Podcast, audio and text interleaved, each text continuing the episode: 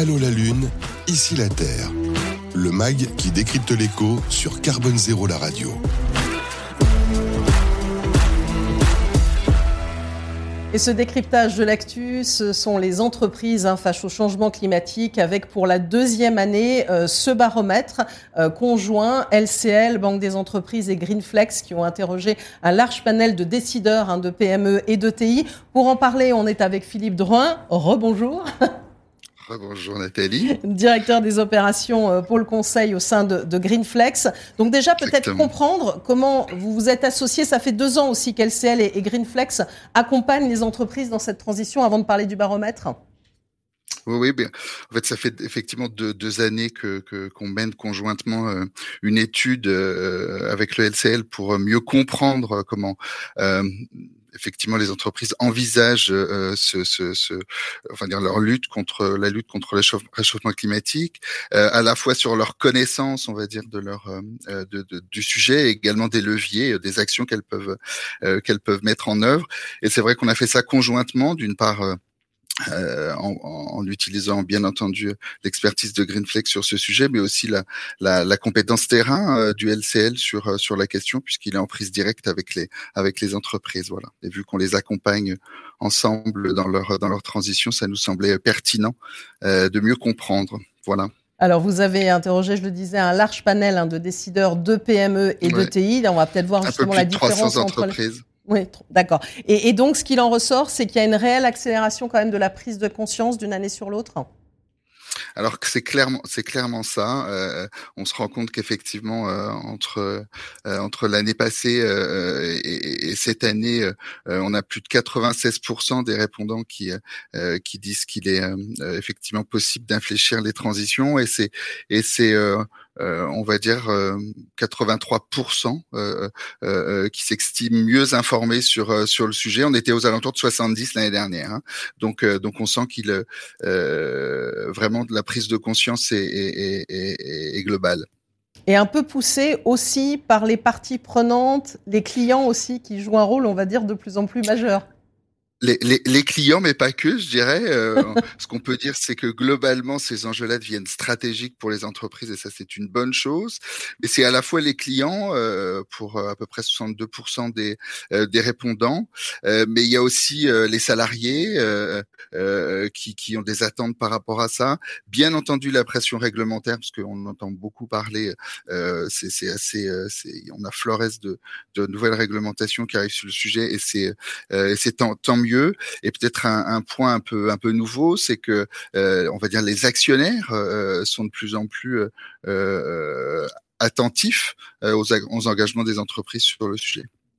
En tout cas, il y, a, cette problématique-là. Est-ce que déjà vous le sentiez, vous le sentez, hein, évidemment, l'envolée des prix de, l'énergie pousse beaucoup à, l'action. Alors, il ne faut pas non plus que ça soit uniquement j'y vais parce que j'ai un problème de coût, mais aussi j'ai un engagement derrière.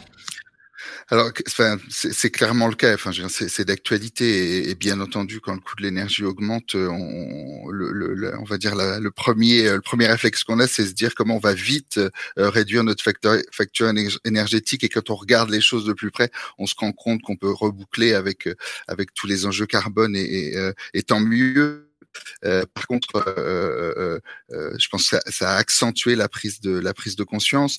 Quoi qu'il en soit, il ne faut pas envisager ça uniquement sous l'angle, on va dire, des économies d'énergie et de, comment dire de gains sur la facture. Hein. Il s'agit vraiment d'essayer d'inscrire ça dans une, dynamique beaucoup plus long terme de trajectoire bas carbone. Mais de plus en plus, les entreprises savent faire le lien des deux et, et ont une vision beaucoup plus moyen, voire long terme. Et c'est tant mieux. Alors Philippe Drouin, vous l'avez dit, il y a une vision long terme, il y a une information de plus en plus importante, aussi poussée par les parties prenantes, les salariés, les clients. Parfois, le passage à l'acte n'est pas toujours très simple, parce qu'en fait, ce qui est important aussi hein, quand on s'engage, c'est de mesurer. Et en termes de bilan carbone, là, euh, c'est un petit peu mitigé, on va dire. Oui, oui, mais on était assez surpris quand même parce qu'on a vu que ça, on va dire, ça s'était écrasé, euh, les résultats s'étaient écrasés entre 2021 et 2022. On a perdu 5 points. On avait seulement 37% des répondants qui avaient engagé un, bilan carbone, ce qui est peu euh, tout de même, malgré les obligations réglementaires comme j'ai dit tout à l'heure, qui se font de plus en plus, de plus en plus pressantes. par contre, ce qu'on s'est rendu compte, c'est que ceux qui le faisaient le faisaient bien ou le faisaient mieux, puisque ils allaient chercher leur scope 3 euh, et puis aussi ils s'engageaient effectivement dans une logique de stratégie, une trajectoire bas carbone avec un plan d'action, euh, on va dire concret et construit derrière. Donc euh, voilà. Après, effectivement, le, le, le, la mesure, la mesure reste le premier, la première étape, hein, et, le bilan carbone deviendra, deviendra réglementairement obligatoire à partir du 1er janvier. Donc, on peut supposer que ça va accélérer. Voilà.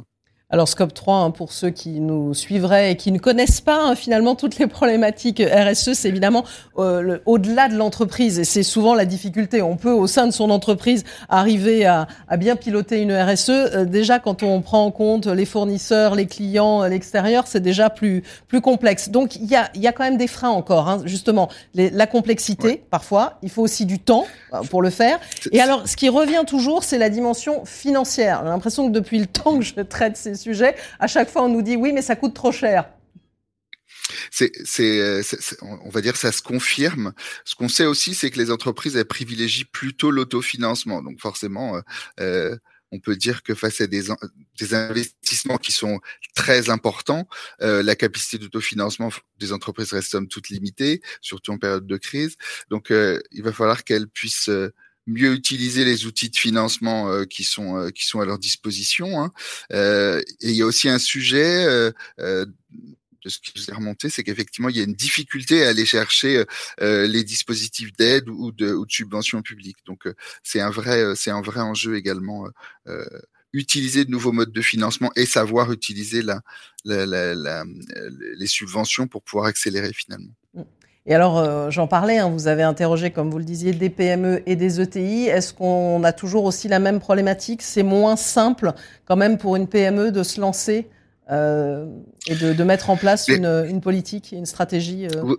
Oui, oui. Ce qu'on se rend compte, c'est qu'effectivement les PME se sentent moins informées euh, que, que, les ETI. Alors, euh, on sait aussi que les PME sont généralement moins staffées. On a beaucoup de généralistes et beaucoup moins de spécialistes dans les dans les PME. Elles ont rarement rarement un, un, un directeur environnemental ou, euh, ou, RSE hein, qui, qui, qui, euh, qui est, présent, qui peut aider à adresser ces sujets-là. On se rend compte aussi qu'elles ont du mal à appréhender correctement euh, euh, les, les, les, les, nouvelles réglementations. Hein. On est, on est sur des pourcentages de l'ordre de 20-26% en fonction des réglementations, donc c'est peu, je dirais, par rapport à des ETI qui, elles, sont plutôt autour de 50-60% en termes de, de connaissance de ces, de ces, ces réglementations-là. je pense que le, le, le, l'écart le, se creuse vraiment et il y a un vrai sujet de savoir mieux accompagner effectivement les PME pour que pour que quelque part elles elles rattrapent euh, elles rattrapent les autres. Et puis et puis on est en France avec un tissu de PME très important donc euh, euh, l'enjeu est, est, clé. Voilà alors j'allais vous parler justement de passage à l'échelle. Donc c'est vraiment là-dessus vous, de votre point de vue, s'il faut axer sur une stratégie particulière, c'est l'accompagnement de ces PME clairement, euh, il faut euh, il faut trouver des modes de, une façon de les embarquer euh, qui qui, qui, répondent à leur mode de fonctionnement. On est, on est sur des choses où on est des entreprises où ça va vite, on est des entreprises où les, on va dire les, les, les, les comment les, les, les, schémas de décision sont courts, donc on peut facilement embarquer les, on peut facilement embarquer les PME, mais si on utilise des outils qui sont vraiment pratico-pratiques et terrain, et ça c'est un vrai sujet. Bah, merci à vous, euh, Philippe Drouin, donc directeur des opérations euh, Pôle Conseil au sein de Greenflex, pour nous avoir éclairé hein, sur ce baromètre LCL euh, Greenflex des entreprises engagées qui a été publié il y a, il y a quelques jours. Restez avec nous puisque je vous ferai commenter aussi le reste de cette émission.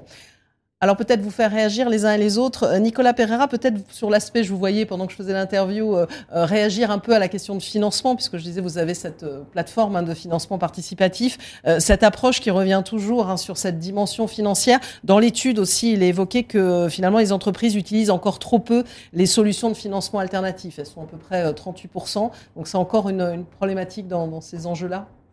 Oui, alors là, sur le sujet très précis du bilan carbone qui était abordé, je pense que le, premier sujet, c'est quand même celui de la compétence euh, dans l'entreprise. et de la capacité à, débloquer euh, du temps homme sur ce sujet-là euh, et le sujet globalement de la transition écologique de l'entreprise et de sa transformation. Mais effectivement, dans les outils aujourd'hui qui existent, il y a une part, euh, d'une part les outils qui sont mis en place par les collectivités pour accompagner les entreprises, mais il y a aussi des solutions alternatives de financement qui se développent pour justement accompagner les entreprises précisément euh, sur la transition euh, écologique, sur leur transformation environnementale. Et c'est euh, l'objet de, effectivement de la plateforme que j'ai créée Soliland. Mais il y a d'autres acteurs qui participent à ce financement alternatif et qui sont des vrais soutiens pour accélérer la transition écologique dans les entreprises. Voilà, peut-être faut peut-être faire mieux connaître aussi. C'est là d'où vient le problème. On y, travaille, mais c'est vrai. Exactement. Donc on va y revenir. Et Lorraine Grandidier hein, du côté Schneider Electric qui a été, on va dire, récompensée, en tout cas mise en avant hein, cette année sur le site euh, raison d'être hein, qui euh, classe, on va dire, les, grandes entreprises en matière de stratégie RSE qui vous a mis en tête. Donc vous, j'allais dire pour Schneider euh, Electric, il n'y a pas de souci en matière de RSE, mais vous le voyez, ça reste encore un, complexe pour beaucoup d'entreprises. Oui, c'est vrai. Après, chez Schneider Electric, on a été assez pionnier finalement, puisque ça fait plus de 15 ans qu'on met le développement durable au cœur de notre stratégie. Et euh, ça nous permet aujourd'hui d'être euh, un des leaders euh, de ces sujets et d'aller supporter nos clients industriels ou opérateurs d'infrastructures dans l'établissement des bilans carbone, dans l'établissement de feuilles de route de décarbonation. Et c'est une, une, routine qu'on s'impose. Donc on apprend tous les jours de cette routine. On va par exemple intégrer des considérations de développement durable dans la conception de nos produits, donc, avec par exemple la réduction des gaz à effet de serre nocifs. On va gérer aussi la fin de vie de nos produits avec des filières de circularité. Euh, on s'impose aussi euh, beaucoup de, défis en termes de gestion logistique pour justement aller chercher notre, notre scope 3. On a mis beaucoup d'efforts aussi à la réduction des énergies dans nos bâtiments. Donc voilà, le développement durable est au cœur de notre stratégie depuis 15 ans. Ça nous permet aujourd'hui d'être un leader sur ces sujets et, euh, peut-être d'aller supporter demain des entreprises de plus petite taille qui ont peut-être un peu moins la bande passante pour l'intégrer. Alors, on va parler, continuer à parler de ce sujet des entreprises avec vous deux en passant à la séquence suivante, la question qui dérange. Allô la Lune, ici la Terre. Une émission à réécouter et télécharger sur le site de Carbone Zéro la radio et sur toutes les plateformes de streaming.